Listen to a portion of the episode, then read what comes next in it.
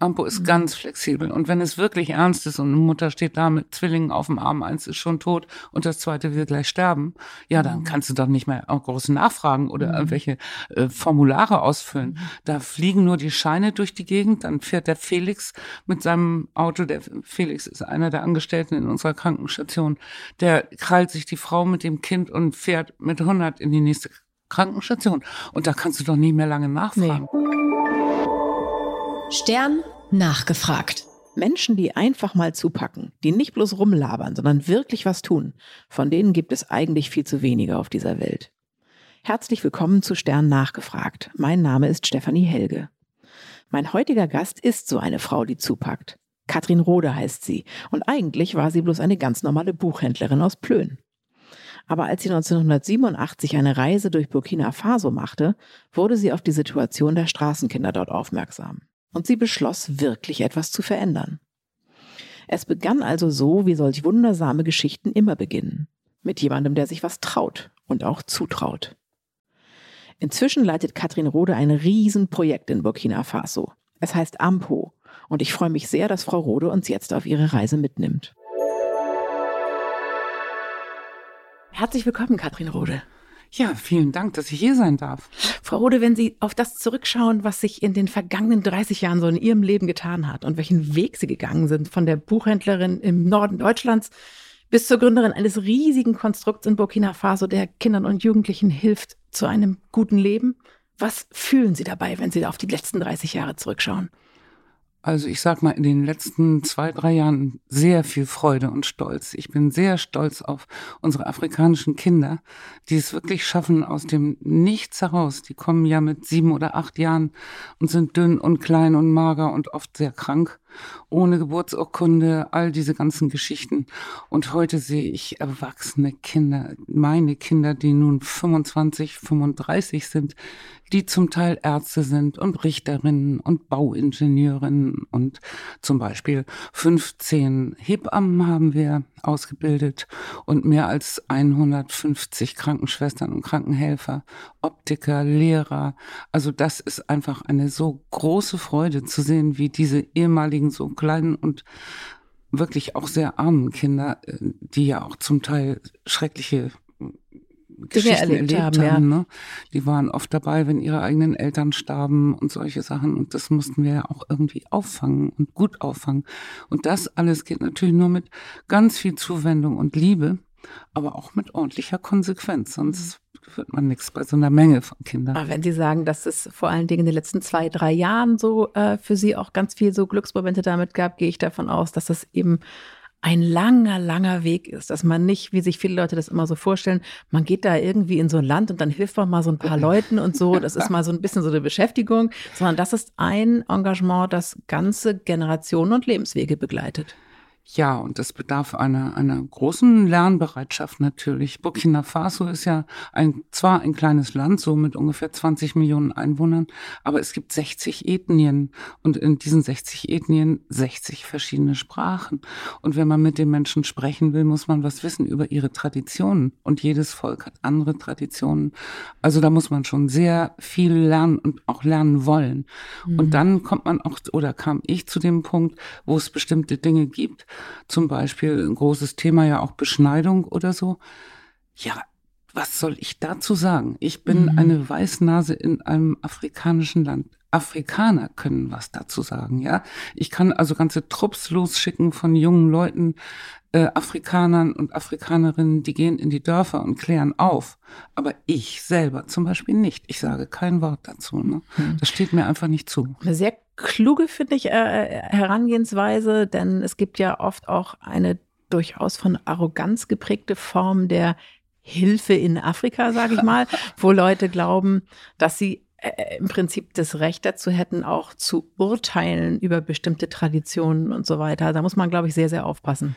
Ja, da bin ich auch also bei großen Spendern drüber gestolpert, muss ich sagen. Von Anfang an, von Anfang an war mein Ansinn Afrika den Afrikanern. Ich habe zwar gute Ideen und ich kann gut organisieren und ich kann auch gut Geld beschaffen, aber machen müssen es Afrikaner. Mhm. Und seit vier oder bald fünf Jahren habe ich gar nichts mehr damit zu tun. Ich bin aus allen Direktorenposten ausgestiegen. Es sind sieben Direktoren, die dieses große Projekt mit 140 Angestellten leiten und mit ungefähr 350 Kindern, einer großen Krankenstation mit über 80.000 Patienten im Jahr. Und sie können das fantastisch. Sie machen das nämlich zusammen. Und das ist auch was, das kenne ich fast gar nicht in Europa. Die sitzen jeden, jede Woche zusammen, zu siebt. Jeder hat sein eigenes Projekt. Aber gemeinsame Beschlüsse werden nur gemeinsam gemacht. Mhm. Niemand kann alleine was machen. Bevor wir so ein bisschen genauer darüber reden, wie das äh, äh, vor Ort äh, vonstatten geht und wie das Projekt so aufgebaut ist, würde ich gerne einmal ganz zum Anfang gehen, als Sie sozusagen angefangen haben, überhaupt darüber nachzudenken, ein solches Projekt zu gründen. Und wenn ich es richtig verstanden habe, dann beginnt die ganze Geschichte eigentlich mit so einer Art Sinnkrise bei Ihnen. Ist das richtig? Hm, Sinnkrise eigentlich gar nicht. Äh, das war am Anfang so, ich hatte meine Buchhandlung und in unserem Dorf in Schleswig-Holstein, das darf ich ja nicht sagen, Kleinstadt Plön, gab es... Die Kleinstadt der, Plön, ja. ja. Und da gab es das erste, äh, Asyl, eins, eins der wenigen ersten Asylantenheime. Und da haben wir einen Verein gegründet, damit so die muslimischen Kinder dann auch zum Zuckerfest eingeladen oder die feierten Weihnachten zusammen oder so.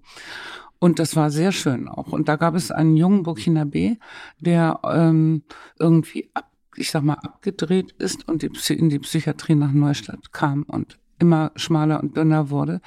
Und keiner wusste wirklich, was er hatte und er konnte sich auch nicht ausdrücken. Wie alt war der Junge? Der war, glaube ich, 22 mhm. oder 21 oder so. Und er hatte irgendwie eine Malaria-Rückfall gekriegt und wurde behandelt und daraufhin ist er dann in die Psychiatrie gekommen und war immer in der Zwangsjacke. Und dann habe ich am Telefon seinen Bruder gefunden, einen seiner vielen Brüder.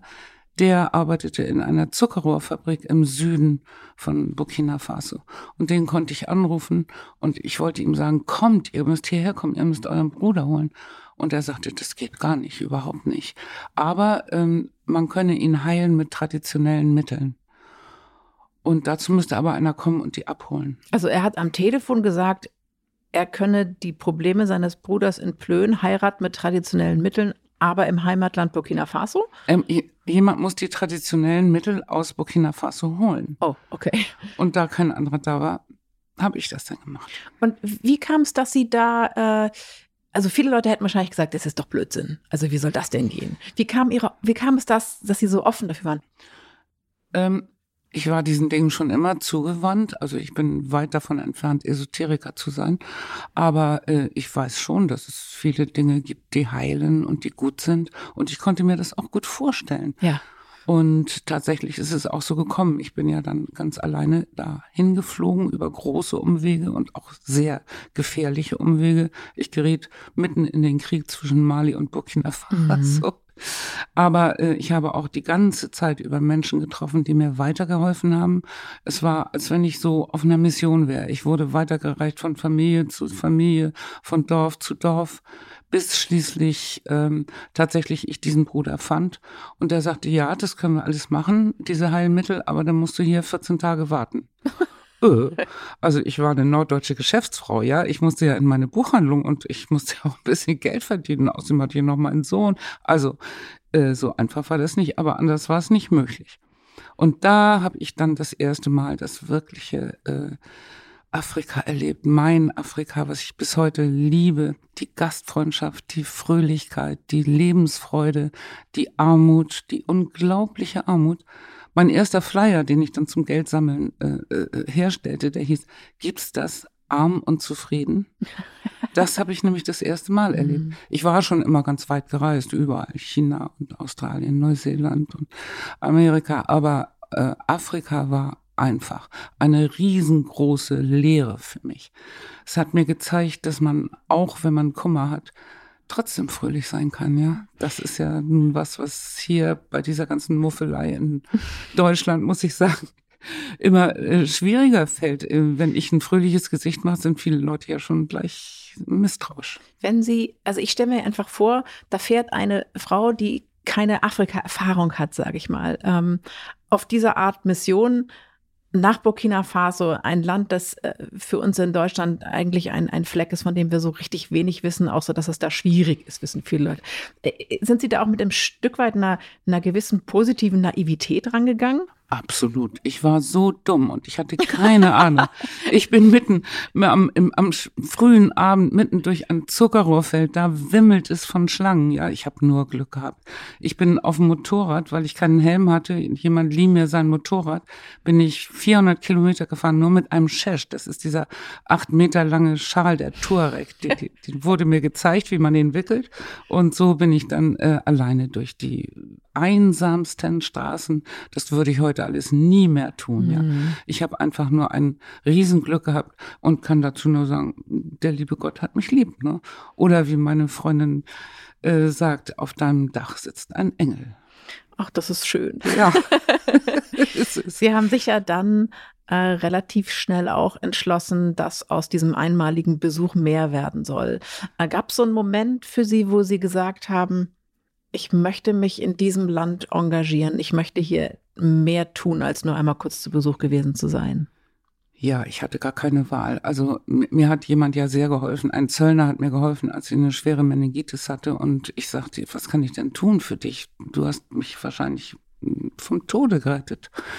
Und er sagte zu mir, er will eine Schule bauen in seinem Dorf, wo er geboren ist im Norden. Und ich sagte, ja gut, dann fangen wir das mal an. Und dann habe ich ganz schnell, ich hatte ja so ein Glück auch wieder, in, ich war in Schleswig-Holstein relativ bekannt in Landfrauenvereinen und in, ich sag mal, Schlössern und Herrenhäusern, weil ich sehr viel über Bücher immer äh, äh, Vorträge gehalten habe. Und dann habe ich eben mal Vorträge über Afrika gehalten. Und so hatte ich innerhalb von drei Monaten, glaube ich, 10.000 Euro zusammen. Und diese Vorträge basierten auf dem, was Sie dort erlebt haben? Meine Fotos und meine Eindrücke und mein Erzählen einfach. Mhm. Und da habe ich das erste Mal gemerkt, dass ich ein geborener Fundraiser bin.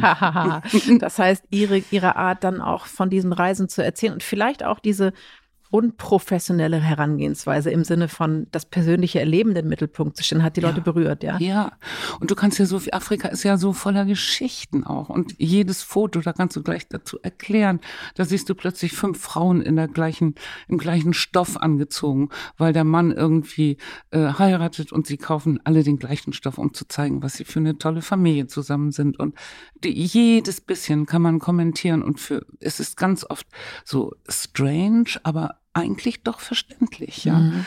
Manches kann man gar nicht verstehen und andere sagen, oh ja, ist ja bei uns auch so. Ist das etwas, was etwas in Ihnen zum Schwingen gebracht hat, was Sie bislang hier in Deutschland nicht so gespürt haben? Ja, auf jeden Fall. Also das kommt mir sehr entgegen, diese offene Fröhlichkeit. Ähm, also du hast ein Bündel Bananen unterm Arm und gehst nach Hause und jemand steht gegenüber und hat zehn Bündel und verkauft die und ruft mir über die Straße zu, äh, du hast eine zu wenig oder so. Der Humor. So ist, Alltagshumor, ja, dieses der, Miteinander. Ja, mhm. der Humor ist wahnsinnig gut mhm. entwickelt einfach, auf eine, auch auf eine naive Art und Weise. Schön. Mhm. Also nicht hinterhältig oder so. Sie sind ja tatsächlich Mitte der 90er Jahre dann auch nach Burkina Faso gezogen, nach Ouagadougou in die Hauptstadt. Ähm, ich stelle mir jetzt vor, Sie erzählen Familie und Freunde, Leute, ich ziehe nach Burkina Faso. Ja, ich verkaufe alles, was ich habe oder verschenke es und dann muss ich dahin. Ja, das hat natürlich sehr viel Ärger gegeben und Kummer und meine Mutter war verzweifelt. Mein Sohn musste ich ja auch hier lassen, der war dann schon äh, 22 oder ja. so, der lebte schon in Berlin. Und äh, meine ganzen Kunden in meiner Buchhandlung, ja, das war Hälfte, Hälfte. Die einen haben gesagt, Katrin, wie toll, ich unterstütze dich, ich schicke dir 10 Euro im Monat oder so. Und jemand anders meinte dann, ach, die mit dem ganzen Geld, die geht doch nach Rio und amüsiert sich oder so, ja. Ich hatte ja auch einen bunten Ruf vorher, ne? Aber ähm, es war tatsächlich so, dass ich eigentlich gar keine Wahl hatte, denn jedes Mal, wenn ich Burkina Faso besuchte und in der Hauptstadt die Straßenjungen sah, ja, die mit ihren roten Marmeladenalmern, die einfach nur betteln, da habe ich gedacht, wer kümmert sich denn? Da muss doch einer sein. Wo ist das Sozialamt? Wo ist überhaupt ein Verein. Ja, man hat so. gleich diese deutschen Mechanismen ja, im klar, Kopf. Ne? Das kann man doch nicht so stehen lassen. Aber es war niemand da. Und weil niemand da ist, wenn keiner da ist, muss ich das natürlich selber machen, denn einer musste das tun. Und so habe ich alles dann verkauft, was ich hatte und habe einen kleinen Bus gekauft, auch noch den falschen natürlich. Man kennt sich ja nicht aus. Genau, da gibt's natürlich keine Ersatzteile. Toyota wäre es gewesen, oder? Ja, genau. das war also auch schon wieder falsch. Äh, und es dauerte auch Monate, bis der aus dem Zoll kam. Aber immerhin, ich habe es geschafft und bin dann runtergezogen und habe dann ein paar Monate lang zusammen mit diesen Straßenjungen im Straßengraben gelegen und erstmal Teile der Sprache gelernt überhaupt, weil wer spricht schon Französisch? Das ist die Landessprache, aber More ist die Sprache in der Hauptstadt und wenn man mit Frauen und Kindern spricht, muss man More sprechen, weil sie natürlich gar nichts anderes sprechen. Wie haben Sie sich, also vielleicht erstmal vorweg, wie ist so die Situation denn für die Straßenjungs gewesen, die Sie dort vorgefunden haben? Wie, wie, wie, wie sah so ein Leben aus von so einem typischen Straßenjungen? Also ich sag mal, im Alter zwischen sieben, acht schon bis gerne 18, 20 weggelaufen von zu Hause, oft aus gutem Grund, weil sie meinten, sie konnten Geld machen und dann die Familie unterstützen, aber man kann kein Geld machen so einfach. Gibt in keine dieser, Jobs für Neunjährige nein, irgendwo, ne? in diesem mhm. Moloch von Stadt sowieso nicht. Und natürlich sind die auch sehr strikt. Diese Familienkinder wurden immer noch geschlagen da zu der Zeit, also jetzt auch noch, aber nicht mehr so. Und äh, die sind dann abgehauen natürlich auch. Und schon findest du noch jemanden und noch jemanden und schon bist du eine Bande. Ne? Und mit einer Bande ist man ja auch nicht mehr allein. Und dann zeigen dir die anderen ja auch, wie man Klebe snifft oder wie man Alkohol findet und dann mit acht oder neun schon zu sniffen oder äh, Gras zu rauchen oder so ist ja nicht gerade gesund. Mhm. Und ähm, dieses Land ist sehr hart. Also Diebe werden oft noch getötet oder zu dem Zeitpunkt sowieso. Ähm, und äh, Straßenjungen werden gesucht aus, ich sag mal, Fetisch- und Hexereigründen, ja. Oh. Die Herzen von Kindern braucht man, um Fetisch zu machen, um Geld zu machen. Also das ist durchaus noch weit verbreitet in dem Land. Auch heute noch, ja. Mhm. Auch heute noch. Wie haben Sie sich denn äh, diesen Jungs genährt? Also Sie sagten gerade, dass Sie mit den Jungs quasi die ersten Wochen erstmal so in deren Welt verbracht hätten, um überhaupt einen Zugang zu bekommen. War das damals schon mit dem Hintergrund, dass Sie herausfinden wollten, wie Sie ihnen helfen können oder wie, wie muss man sich das vorstellen? Ja, ich hatte ja keine Ahnung, wie ich ihnen helfen konnte. Ähm, ich habe dann inzwischen ja dann auch in Ouagadougou Freunde gehabt und die sind dann mit mir so abends in die Verstecke von denen und so. Und dann haben wir angefangen, uns zu unterhalten. Und die sagten, ach, immer nur, ach, gib uns Geld, gib uns Geld. Ich sag, nee, hm. nee. Ihr könnt was lernen, dann könnt ihr nämlich selber Geld machen. Ne? Ja, ja, das wollen wir ja. Aber, ne, also alle viel zu faul und viel zu voller Droge. Und das Leben ist ja auch viel einfacher, wenn man abends von der Kneipe Saltos macht und die äh, Herren geben einem ein Bier aus, ne? Ja. Mit, mit zehn Jahren oder so. Mhm. so lebte Pitti Papa damals. Pitti Papa war mein erster Straßenjunge, den ich mit fünf, beinahe sechs fand, unter einer Bank. Da hatte man einen anderen getötet, einen anderen Straßenjungen und neben ihm und er war voller Blut und ich fand ihn morgens und das da hat furchtbar. er so gezittert, dass er nicht mehr konnte konnte. Und mhm. da habe ich ihn mitgenommen. Aber er war auch der schlimmste meiner Jungs über viele Was heißt, Jahre. Sie haben ihn mitgenommen, mit zu sich ich nach Hause? Ja, ja. Ich hatte ein kleines Haus und habe dann so mehr oder weniger ein, zwei, drei eingesammelt und habe gesagt, okay, wenn ihr keine Drogen mehr nehmt, kriegt ihr einen Lehrer. Dann könnt ihr lesen und schreiben. Dann könnt ihr Mechaniker werden oder Schweißer oder Tischler oder so. So hat's angefangen. Das war nicht lange gedauert, da waren es schon zwölf. Ich wollte gerade sagen, das spricht sich ja wahrscheinlich relativ schnell rum. Mhm. Und die haben dann in dem kleinen Haus mit ihnen zusammen gewohnt. Mhm. Auch da stelle ich mir vor, dass man da ja auch hin und her gerissen ist zwischen seinem alten Leben und seinen Beziehungen dort und zwischen dem neuen Leben und dass da vermutlich wenig Verständnis war, dass sie sich wirklich persönlich so dafür engagieren, dass sie die auch bei sich aufnehmen. Gab es da Leute, die gesagt haben, du spinnst doch? Ja, ganz viele natürlich. Aber ich habe ja gemerkt, dass es tatsächlich geht, dass man ihnen Verantwortung übergeben kann. Und ähm, das war das Wichtigste eigentlich, der Moment, in dem sie gelernt haben, ich kann was oder ich kann für jemanden sorgen. Ich habe von Anfang an dieses Prinzip gehabt, jeder große Bruder hat einen kleinen, ja. Das und Kümmern um das sich bis gegenseitig. heute so. Mhm. Wir haben 60 Jungs und die Großen haben alle die Kleinen als Brüder und bei den mhm. Mädchen andersrum genauso. Das heißt, die sind sozusagen verantwortlich für jemanden, um eine Aufgabe zu haben, die sie wichtig macht? Also wenn sie nicht auf die aufpassen, dann ist schon, dann kriegen sie schon Ärger. Nicht? Mhm. Aber sie wollen es auch gerne. Sie wollen unbedingt gerne Verantwortung haben. Mhm. Also wenn so ein großer Junge einen kleinen Bruder hat und der streitet sich mit ihm, das dauert keine Minute und der Große steht da und sagt, erzähl mal, worum geht's denn? Toll. Aber wenn der Große krank ist, schläft auch der Kleine mit bei ihm an der Seite und bringt ihm Wasser und so. Und also, also sein gegenseitiges ja. Brüderverhältnis genau. sozusagen. Ne? Und richtig Familie ist ja für jeden Afrika das, Afrikaner das Allerwichtigste. Ne? Mhm. Bis heute ist es so. Wer aus dem Familienverband rausfällt, wird ja oft auch, ich sag mal, verrückt die vielen Verrückten, die auf den Straßen rumlaufen, ich sag verrückt, aber ich meine natürlich psychisch völlig demoliert, das ist, weil sie keinen Familienverband mehr haben. Kein Rückzugsort. Und das bedeutet, dass Sie mit Ihrer Organisation auch versuchen, das ein Stück weit zu ersetzen? Richtig, genau so. Wir haben in jedem Haus, äh, äh wir haben immer ein Waisenhaus für Jungs, 60 Jungs und einmal 60 Mädchen.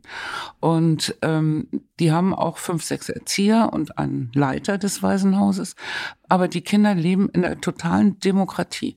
Die wählen jedes Jahr ihren Präsidenten und drei Minister. Also ihren Kinderpräsidenten genau. sozusagen, ja. Und äh, die machen ihre Regeln selber, ja. Wie lange darf ferngesehen werden? Was gibt es für Ausnahmen dafür? Natürlich beim Fußball. Klar. Ähm, was passiert, wenn einer immer zu spät kommt oder wenn einer was klaut? Äh, wer wäscht wie viel ab? Wann muss was sauber gemacht werden? Das regeln alles die Kinder unter sich. Woher haben Sie äh, dieses Wissen gehabt darum, dass das der richtige Weg ist. Es klingt total schlüssig, was Sie sagen, auch äh, wie, Sie, wie Sie angefangen haben. Und es muss ja irgendetwas in Ihnen sein, so ein Bauchgefühl, das so den richtigen Weg für diese Art von Kindern erkannt hat. Woher kommt das? Die Frage ist sehr gut. Das hat mir noch keiner gestellt. Ich glaube, es kommt daher, ich, ich selber liebe Herausforderungen. Ja, ich finde Herausforderungen toll. Und wenn ich zu einem Jungen sage, du pass auf diesen Hund auf und zwar für drei Stunden und siehst auch, dass er immer Wasser hat, dann ist das für den eine Herausforderung. Und eine Herausforderung zu erfüllen ist ja innerlich also einfach eine ganz tolle Sache. Man wächst ja gleich. Und ich wollte, dass diese Kinder wachsen, an sich selber wachsen. Und ähm, das erste Wort, was ich immer hörte, war immer, ich war es nicht. Auf More Kamamie. Ich war es nicht. Also wenn irgendwas war oder da ist ein Fleck oder wieso hat der das nicht gemacht? Kamamie. Ich war es nicht. Und eines Tages fiel der Pitti Papa, mein Wildester, irgendwo in, in ein Wasserauffangbecken und wurde gerade noch gerettet und kam nach Haus völlig klatschnass. Und dann sagte er zu mir, ich war es nicht. War, nein, er sagte, diesmal war ich es selber, Mama. und so, das sind diese Schritte, ja. Mm, und das habe ich bei jedem einzelnen Kind immer versucht so zu, zu kitzeln. Und dann wurde das Mode, ne? Ich will ja Mama auch imponieren, ne? Mhm. Und dann kannst du schon diese Naht nähen, guck mal, die Maschine ist alt, aber wenn du richtig trittst, klappt's. Ja, kann ich. Ja, dann kannst du auch die anderen nähen. Mhm. Und das ging immer weiter so durch Bestätigung und durch ähm, Freundlichkeit, einfach durch Bemerken. Afrikanische Kinder werden sonst nicht so bemerkt. Das heißt, die laufen eher so die nebenher mit, mit, und werden groß. Werden doll geliebt, aber mhm. wenn die Eltern nicht lesen und schreiben können, wie sollen sie herausfinden, was ihr Kind für ein Temperament hat? Äh, und für ein Talent hat und für eine Gabe hat, ja, ähm, wie soll ein, ein Vater, der Nachtwächter ist und höchstens mit dem Fahrrad fährt, wissen, dass dies Kind mathematisch begabt ist? Mhm. Oder äh, was anderes drauf hat, was kein anderer hat. Mhm. Und wir gucken natürlich genau hin. Deswegen können wir so früh schon unsere Kinder dem zuordnen, was wir meinen, was in ihre Richtung liegt. Darum haben wir solche Erfolge in unserer Ausbildung bei AMPO. Darum haben wir so viele Kinder und Jugendliche und inzwischen Erwachsene, aus denen was geworden ist. Mhm. Also das heißt, nicht zu sehr zu gucken, was glauben wir mit unserer westlichen Prägung, was für diese Kinder gut ist, und dann zu schauen, was ist das, was schon da ist, vielleicht auch an Können und an Talenten genau. und die zu fördern. Ja. Mhm. Ich meine, hier ist es üblich. Hier guckt man genau, jeder guckt auf seine Kinder und weiß, worin sie mhm. gut sind oder nicht.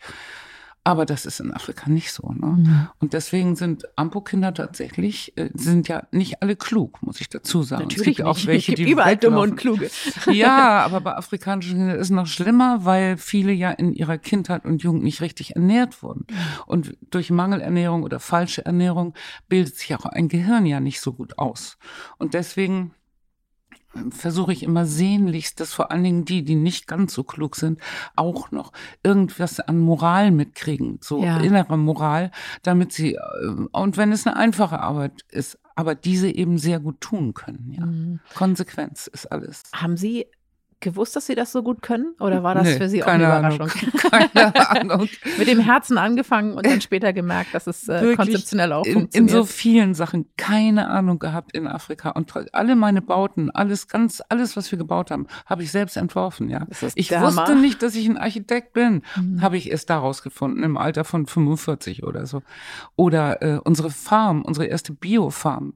Brennendes Interesse meinerseits, alles durchgelesen von wirklich ähm, allem, was im Internet steht, aber dann auch wieder so die alten Leute gefragt über subäquatoriale äh, Anbau und dann daraus haben wir eine Mischung hingekriegt, die ist brisant toll. Ja. Ist das auch so Teil Ihres Antriebs, dass äh, dort möglich war, Ideen, die man hat, selber anzupacken und umzusetzen, ohne dass man erst 79.000 Wege gehen muss Ja. und dann klappt es doch nicht und dann Ganz, ja? ganz genau. Mhm. Und vieles musste ja anfangen ohne äh, Erlaubnis zum Beispiel. Wenn ich in Afrika auf eine Bauerlaubnis warte, dann warte ich Sie acht Jahre. da, genau. Genau. Wobei man ja auch sagen muss, wenn man äh, sich ihre Geschichte anguckt, sie haben es ja dann irgendwann auf professionellere Beine gestellt. Also das heißt, äh, dass sie die Kinder dann nicht mehr alle bei sich zu Hause hatten.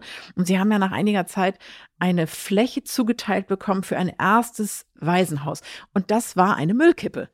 Ja, wir bekamen von der Stadt zur Verfügung gestellt eine Müllkippe mit ungefähr vier Meter tief, wo alles drin zu finden war. Also äh, äh, äh, alles. Steuerräder und Babyskelette und Oh. Dosen und Scherben ohne Ende. Und die musste ausgegraben werden. Da habe ich dann 20 junge Männer eingestellt aus dem Quartier. Es war die gefährlichste Baustelle, weil ich musste alle impfen lassen gegen Tetanus, weil die sich andauernd schnitten, egal wie klar. viel Mhm. Gummistiefel ich kaufte oder so oder Handschuhe. Und ähm, dann war dieses Problem eben, diese musste mit Erde wieder aufgefüllt werden. Und das war wirklich, daher kommt auch mein Name, stammt aus dieser Zeit. Man nennt mich ja Mama Tenga. Und das bedeutet? heißt Mutter Vaterland. Mhm. Und das kommt daher, dass ich also mindestens 20 Mal zum ähm, Amt gefahren war, weil ich Erde brauchte, um das aufzufüllen Ja. zum Stadtamt und Bauamt und allem.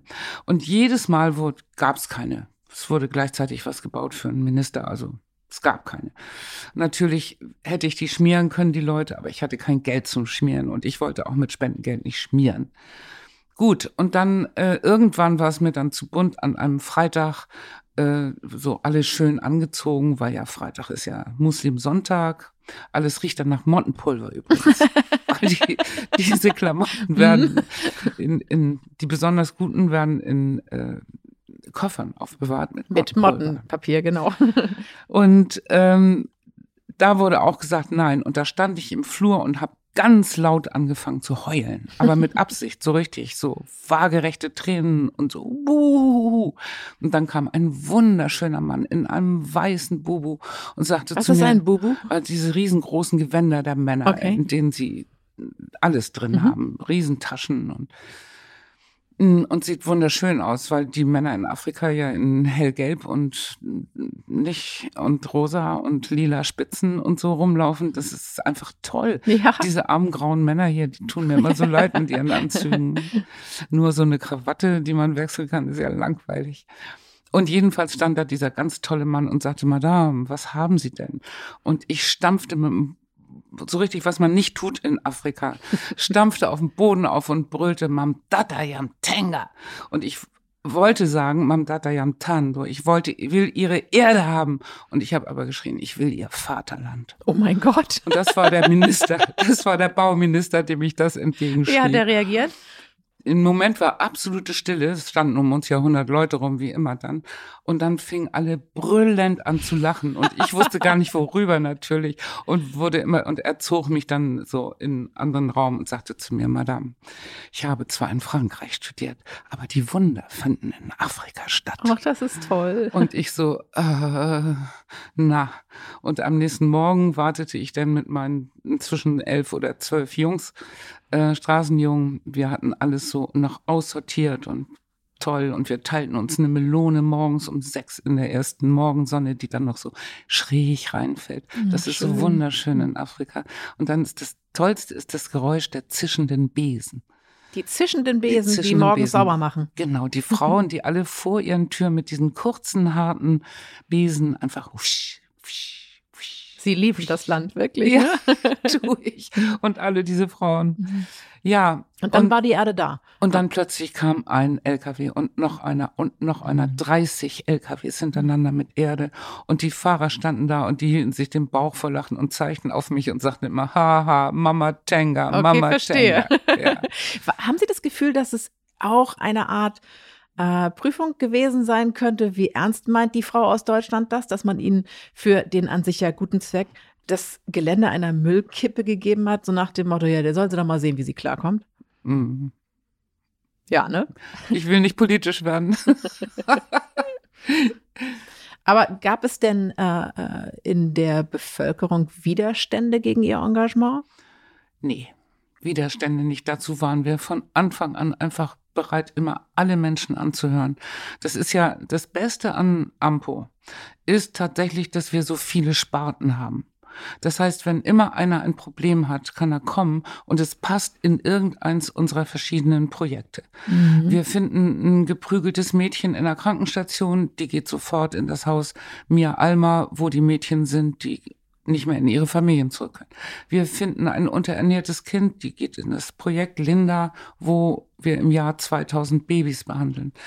Äh, Es kommt ein Mann, der sagt, ich kann Schulgeld nicht bezahlen und mein Kind ist so gut in der Schule, dann sage ich, gib das Zeugnis, ich will sehen und wenn das Kind gut ist, dann zahlen wir ihm das Schulgeld. Es kommt äh, ein, ein junger Mann und sagt, mein Papa ist tot auf dem Dorf und ich kann nicht hin und dann gebe ich ihm das Fahrgeld, aber natürlich nur, wenn er mir sagt, wie viel. Und ich habe ja 140 Mitarbeiter. Wenn er sagt, ich muss nach Bobo und ich sage, was kostet das? Und er sagt meinetwegen 10.000 CFA, dann brauche ich ja nur mit dem Finger zu schnippen. Ich habe mindestens 10 Leute aus Bobo und sage, was kostet das Fahrgeld?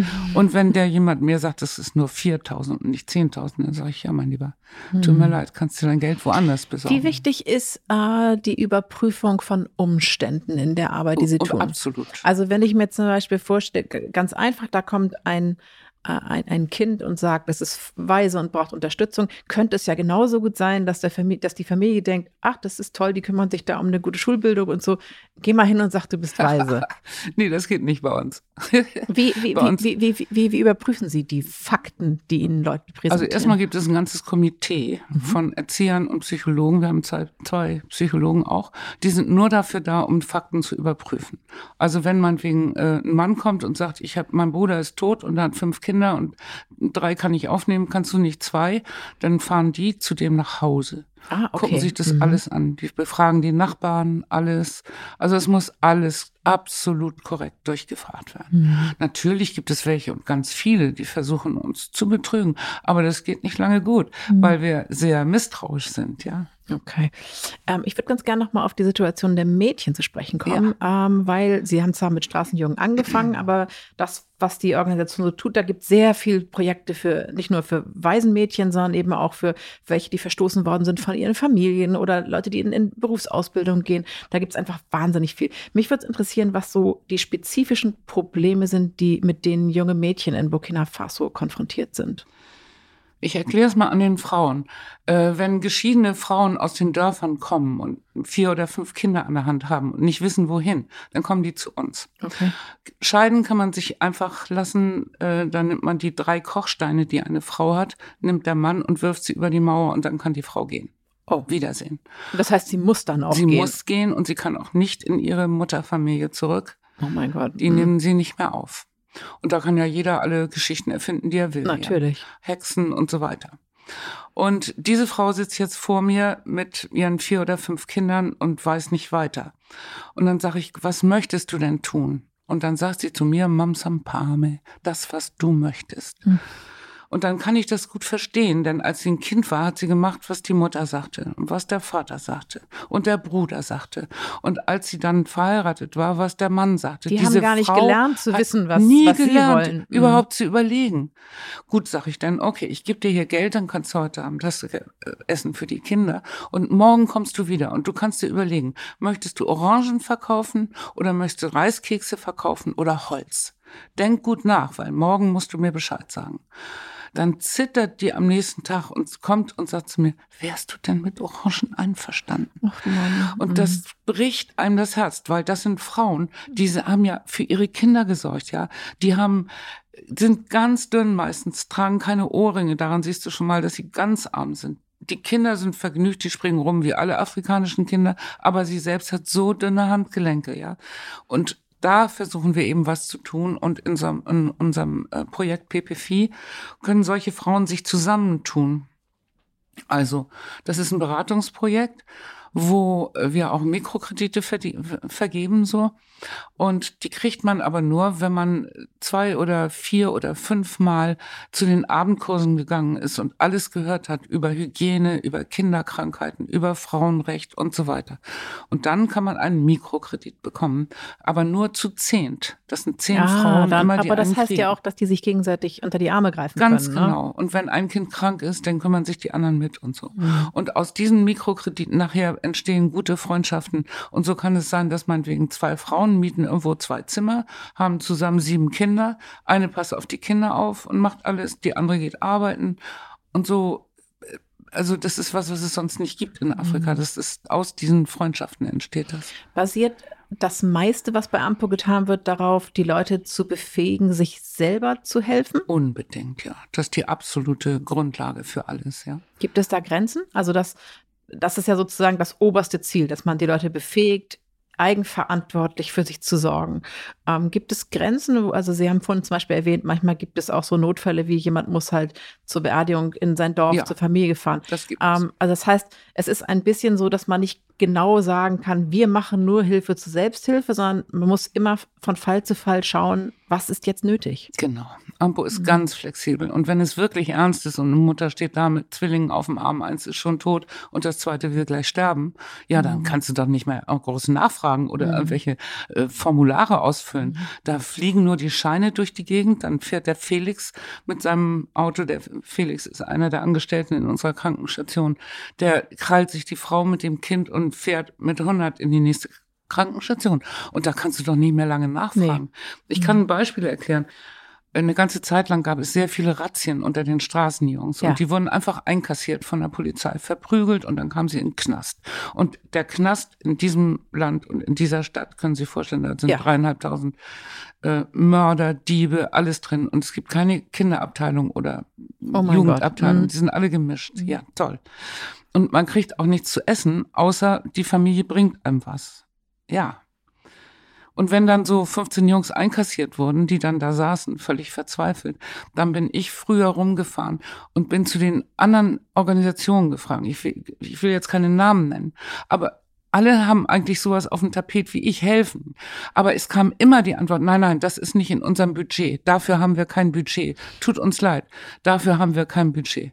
Da habe ich dann schließlich nachher so in Hotels Essen eingesammelt und habe natürlich mein extra Budget erstellt. Dafür. Also Sie haben wieder einfach gemacht, anstatt. Natürlich, mhm. das ist ja, guck mal, Erich mhm. Kästner, was sagt er denn? Es gibt nichts tut, Gutes, außer man, man, tut, tut es. es. Also tut es doch, um Gottes mhm. Willen. Ja. Viele der Kinder und Jugendliche, um die Sie oder um die sich die Organisation kümmert, sind ja traumatisiert. Die haben ja, ja. schreckliche Dinge erlebt. Ja. Wie sorgen Sie dafür, dass sich Traumatisierungserfahrungen nicht wiederholen. Also Stichwort zum Beispiel, es gibt ja durchaus auch Vorwürfe, dass manchmal in solchen Organisationen die Kinder eventuell wieder missbraucht werden oder ausgenutzt sind. Also wie können Sie gewährleisten, dass die Kinder in einer sicheren, wertschätzenden Umgebung sind?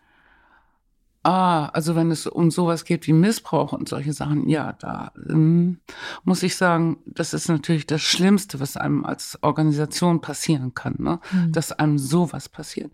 Ich muss sagen, dass wir das 27 Jahre lang vermeiden konnten. Und zwar von Anfang an habe ich da auf der ganz gleichen Schiene, da gibt's ja drei Sachen, die man bedenken muss. Ne? Erstens muss ein Kind schon mit sieben und acht wissen, was ist ein sexueller Übergriff überhaupt? Was ist denn das? Um einschätzen zu können, ja, wo, was, kann, wo, wo habe ich ein halt. Recht zu sagen? Stopp. Genau, mhm. richtig. Zweitens muss das ein ständiges Gesprächsthema sein. Da muss man immer drüber reden, nicht mal einmal aufklären und dann ist Schluss oder so. Gott sei Dank haben wir unsere ganzen vielen Aufklärungsvereine und so, die das machen. Und das dritte ist natürlich Kontrolle. In jedem unserer Häuser, Internate, ob das Mädchen-Jungs-Waisenhaus ist, ob das ähm, die 50 Mädchen sind, die rausgeschmissen sind aus den Familien, ob das unsere 70 Jungs sind auf der Farm, da gibt es in jedem Haus selbstverständlich jemanden, der geht die ganze Nacht nur durch die Zimmer, guckt durch die Hütten, muss sowieso öfter mal die Kleinen hochnehmen, damit die auch mal pinkeln gehen, weil mhm. sie sonst auf die Matte machen. Bei uns schlafen ja alle auf Matten. Und ähm, das ist extrem wichtig und der muss ja auch zuhören können, wenn so ein traumatisiertes Kind nachts aufwacht und schreit, du musst ja hin und das in den Arm nehmen. Das sind all die Dinge, die dazu mhm. helfen, dass uns nichts passiert ist, passiert mhm. und hoffentlich, hoffentlich bleibt ja. es dabei. Ja. Die, man kann ja äh, auch gerade traumatisierten Kindern und Jugendlichen auch nur in sehr großen Abstufungen helfen. Bei einigen haben sie diese Erfolgsgeschichten, dass die jetzt auf eigenen Füßen stehen, junge Erwachsene sind mit einem eigenen Business ja. oder einem eigenen tollen Beruf. Andere andere kann man vielleicht gar nicht in diese Strukturen überführen, weil es einfach nicht funktioniert. Woran messen Sie, ob Sie erfolgreich sind, wenn Sie einem Kind oder Jugendlichen helfen? Ob ich, das kannst du eigentlich erst hinterher. Naja, du hast es die ganze Zeit im Blick irgendwie. Ich, ich muss es, ich muss eine Beziehung herstellen zu diesem Kind. Das geht über Blicke, über über, also anfassen, in den Arm nehmen, ähm, irgendwie ein Streicheln, vorlesen, bei ihm sein. Das ist total wichtig. Unsere schwer traumatisierten Kinder gehen auch alle in bestimmte Malkurse zum Beispiel. Ich habe ein paar Pferde, die können aufs Pferd. Alle Kinder lernen bei uns schwimmen. Das ist sehr gut auch fürs Selbstbewusstsein. Ähm, und äh, es kommt immer wieder, es wird immer alles thematisiert. Reden, also, reden, reden, reden, auch da. Reden, auch da, ganz mhm. viel reden. Und jetzt natürlich, jetzt mit dem ganzen Terror, das ist natürlich für uns das Allerschlimmste. Wir haben jetzt inzwischen bei uns Kinder, deren Eltern vor ihren Augen erschossen wurden. Mhm. Wie willst du denn so einem Kind wirklich helfen? Das geht ja eigentlich gar nicht. Nee, denke ich, ich auch. Zwei so Jungs, einer ist neun, einer ist zehn. Der eine, der rennt 100 Meter schnell und schmeißt sich in meine Arme, wenn er sich mich sieht. Und der andere, den kann ich nicht mal auf die Schulter klopfen oder so, dann zuckt er schon zusammen. Mhm. Was kannst du tun? Es ist ein Elend. Diese Terroristen machen ja alles kaputt, was wir an Frieden und Friedlichkeit hatten. Und das sind, ist ja auch, ich weiß gar nicht mehr, warum Menschen von islamistischen Sachen reden. Das sind ja Söldner, das sind ja voller Söldner, voller Drogen besoffen, die eben Kinder mit rübernehmen zu sich auch. Ne? Wir hatten einen, einen Fall jetzt mit 120 Toten im, im letzten Jahr, äh, die alle totgeschossen wurden. Auf dem Feld, ja, ganz völlig unschuldige Menschen, Frauen, Kinder, Männer. Die Hälfte der, die mit dem Gewehr waren, das waren Kinder unter 14. Mhm. Und das ist undenkbar, diese Radikalisierung. Das kennen wir nicht.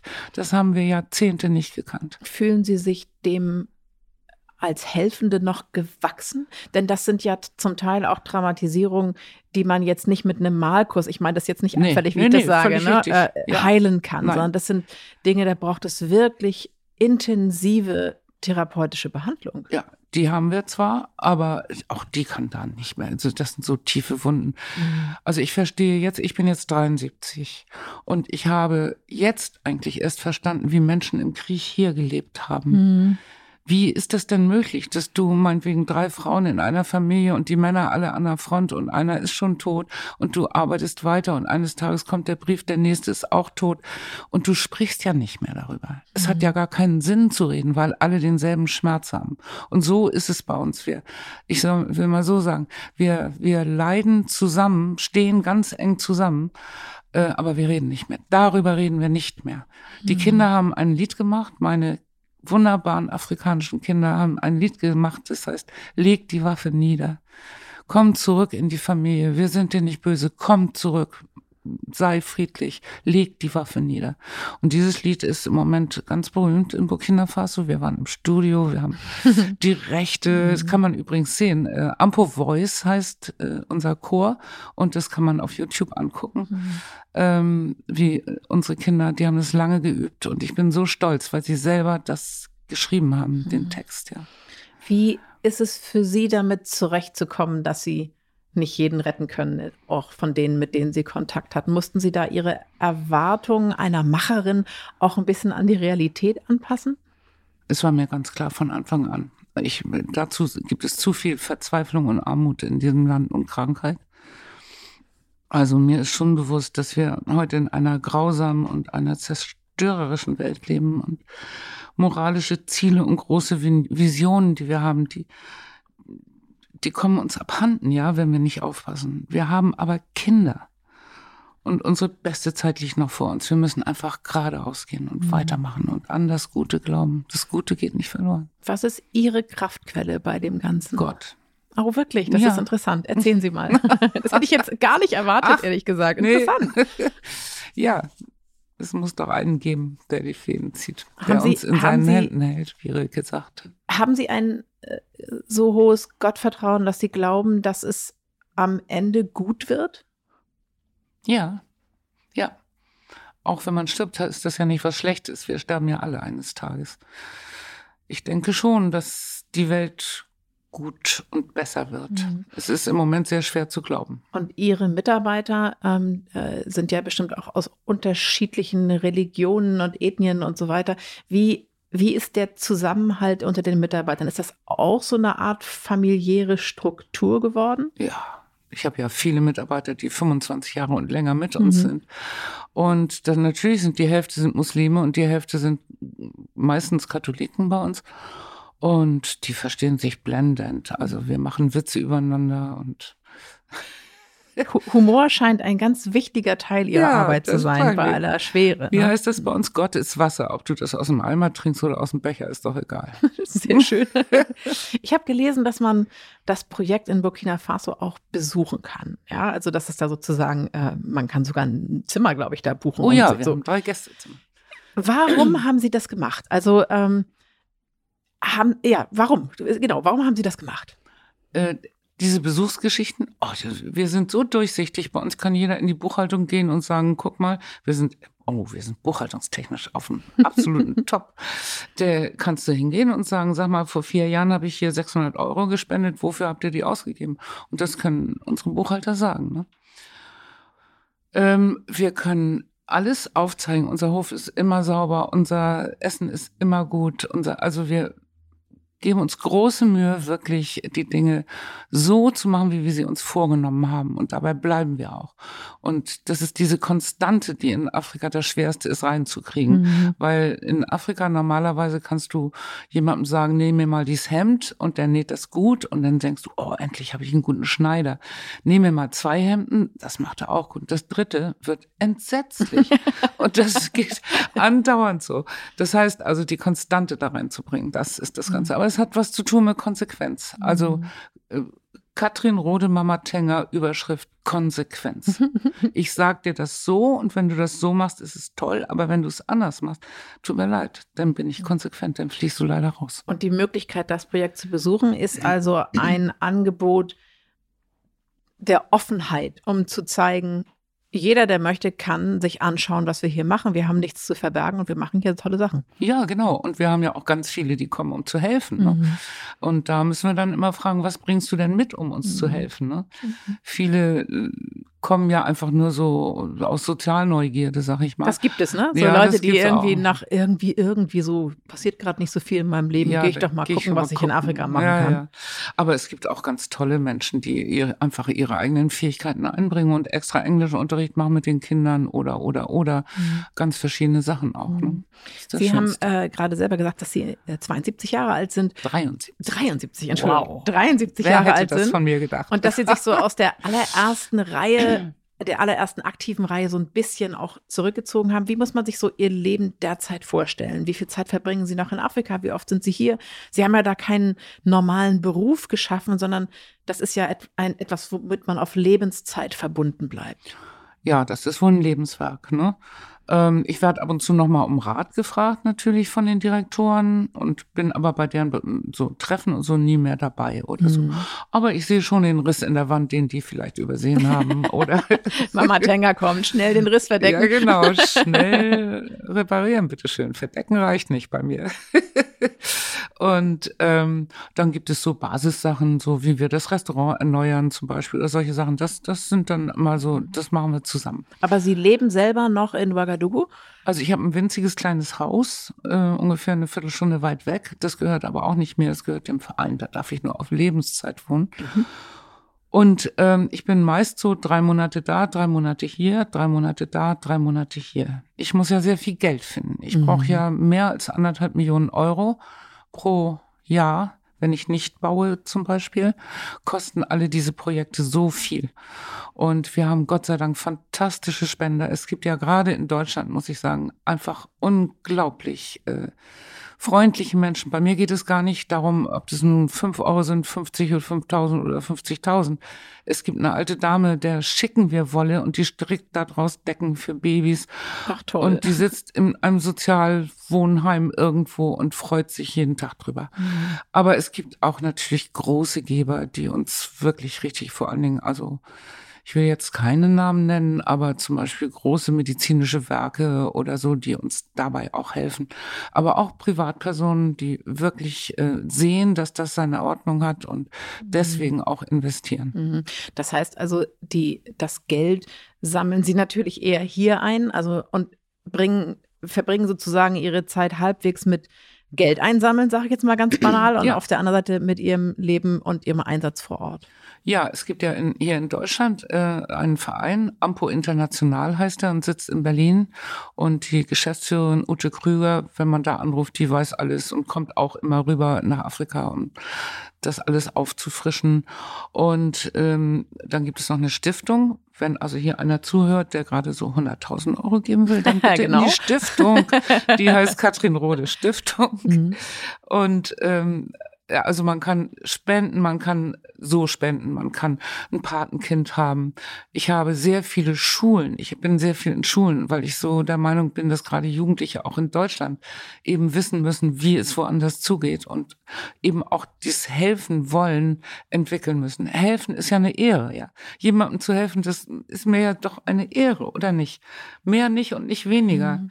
Und ich habe nun mal diese Gabe, Käthe Kollwitz sagt, eine Gabe ist eine Aufgabe. Man und, muss halt auch was draus machen, ne? Ja, genau. Mhm. Und äh, so mache ich das. Und ich freue mich schrecklich, wenn ich in Afrika bin und tank immer wieder meine Lebensfreude neu auf und äh, habe dann genug Kraft, um hier auch wieder weiterzumachen. Frau Rode, Sie sind sehr beeindruckend und ich danke Ihnen ganz herzlich, dass Sie mit mir gesprochen haben. Ja, nee, was für ein schönes Gespräch. Ich danke Ihnen. Vielen, danke. vielen Dank. Ganz ehrlich, ich habe keine Ahnung, wo Katrin Rode ihre ganze Energie hernimmt. Ich finde ihre Geschichte auf jeden Fall unglaublich. Und wenn Sie noch nach einer Möglichkeit suchen, zu Weihnachten was Sinnvolles zu tun, dann denken Sie doch über eine Spende an Ampo nach.